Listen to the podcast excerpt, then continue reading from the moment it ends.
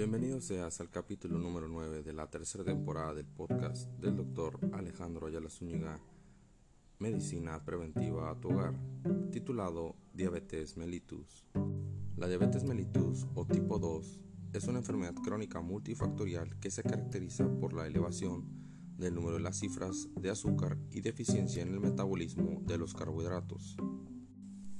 Es la segunda enfermedad crónica más común a nivel mundial detrás de la hipertensión arterial. Una de las enfermedades crónicas más frecuentes relacionadas con alto riesgo cardiovascular y de mortalidad.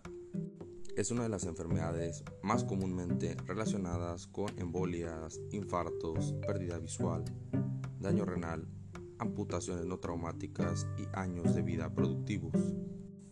Los síntomas más comúnmente relacionados con ella son incremento en la sed, hambre, ganas de orinar y varianza en el peso, ya sea a la alza o a la baja. Los factores comúnmente asociados son familiares, obesidad, sobrepeso, inactividad física, hábito de fumar, alcoholismo, alteraciones en los lípidos, embarazo, entre otros. Si tiene alto riesgo para tener diabetes, deberá revisarse cada año según la Cartilla Nacional de Salud de México. El diagnóstico se establece cuando encontramos 126 o más miligramos sobre decilitros en ayunas, 200 miligramos sobre decilitros posterior a una carga de 75 gramos o una glucosa al azar de 200 miligramos sobre decilitro o una hemoglobina glicosilada o examen de 3 meses igual o mayor a 6.5.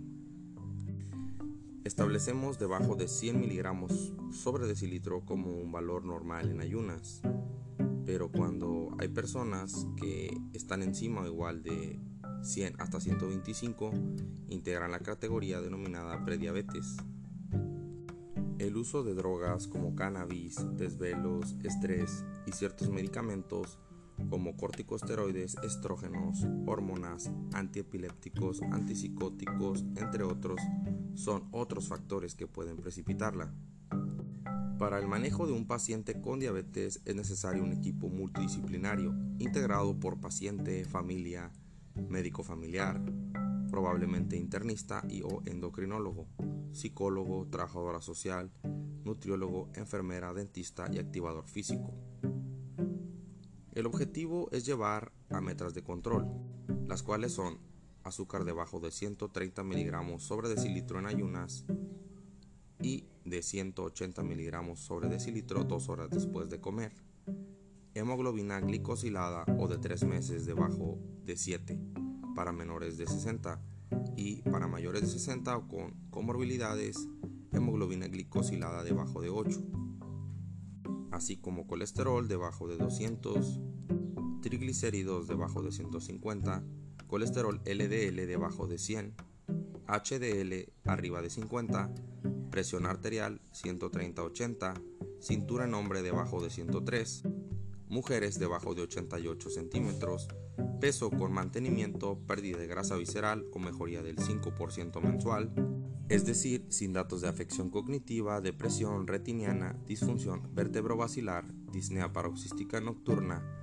apnea de sueño, opresión en tórax o dolor en tórax anterior, gastroparesia, retención de líquidos, insuficiencia arterial y o datos de neuropatía, mismos que se conseguirán con el fomentar el uso del automonitoreo mínimo 4 o 5 veces a la semana, con revisiones en ayuno 2 horas posterior a comer y a las 3 de la mañana. Las estrategias para el control serán farmacológicas y no farmacológicas. Respecto a las no farmacológicas debemos derivar a un paciente con trabajador social para conocer su contexto familiar y social, así como con un dentista para ver la capacidad de mordida, nutriólogo y con una enfermera, quienes verificarán la dieta y el esquema de vacunación respectivamente. Se deberán ajustar las porciones, proporciones, variedad y colaciones de los alimentos, así como el aporte calórico y regular los índices glucémicos, es decir, el poder de un alimento de subir el azúcar en un momento dado. La metformina del grupo de las biguanidas es un medicamento que ayuda a controlar el azúcar, trabajando en la célula, músculo e hígado, además haciendo que los pacientes pierdan peso. Deberá adjuntarse a este el uso del complejo B. La glibenclamida libera insulina del páncreas y pertenece al grupo de las sulfonilureas. La pioglitazona y la rosiglitazona son tiazolidinedionas que actúan en el hígado. La ninagriptina y sitagriptina actúan en los receptores de PP4 y en el intestino como análogos del GLP1. La carbosa actúa en la alfa-glucosidasa intestinal haciendo que se elimine el azúcar por las vías fecales.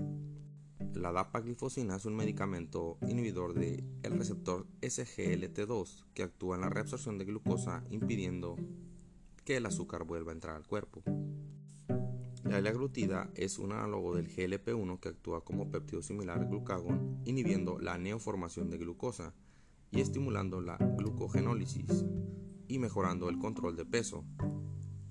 Las insulinas se dividen en acción rápida, intermedia, lenta y ultralenta, así como premezcladas. La insulina rápida se administra en descontroles agudos y en tratamiento crónico para llevar el azúcar a un nivel óptimo después de comer. La insulina intermedia o NPH se utiliza como insulina de base. La insulina glargina es de acción lenta y sostenida con menos tasa de baja en el azúcar. La insulina de Gludec o Tresiva es una insulina de más lenta duración que la glargina y menos tasa en la baja de azúcar o hipoglicemia. La insulina premezclada es una insulina que lleva insulina lispro y protamina que tiene un efecto dual, rápido y posteriormente lento, lo cual hace su efecto muy similar a la NPH junto a la rápida, pero sin la necesidad técnica de la preparación de la mezcla y en algunas series con más tendencia al control. El paciente debe realizar ejercicio físico 30 minutos al día para mayores de edad y menores de edad una hora al día, de tipo aeróbico combinado con anaeróbico, mínimo 5 días a la semana con descansos mínimos y sin dejar pasar 2 horas sin hacer ejercicio según la OMS. Debemos tener citas de control subsecuentes para pacientes descontrolados. Los miraremos a la semana o al mes y si está bien controlado a los tres meses. Los parámetros más importantes para hacer ajustes en el manejo de la diabetes son la hemoglobina glicosilada o examen de tres meses, examen general de orina, funcionamiento renal y biometría hemática. La dosis y el tratamiento deben individualizarse. La diabetes en embarazo y en niños son situaciones especiales que se abordarán en otro episodio de este podcast. Para mayor información, comunícate con Dr. Alejandro Ayala Zúñiga al teléfono más 52 664 167 7590. Soy médico especialista en medicina familiar. Me ubico en la ciudad de Tijuana, Baja California, México. Esto fue el capítulo número 9 del podcast Dr. Alejandro Ayala Zúñiga en la temporada número 3. La información aquí plasmada se obtuvo de la Escuela Americana de Diabetes 2021, las guías de práctica clínica para el control de diabetes mellitus del CENETEC 2018 y 19, así como guías europeas para el manejo de diabetes mellitus 2019.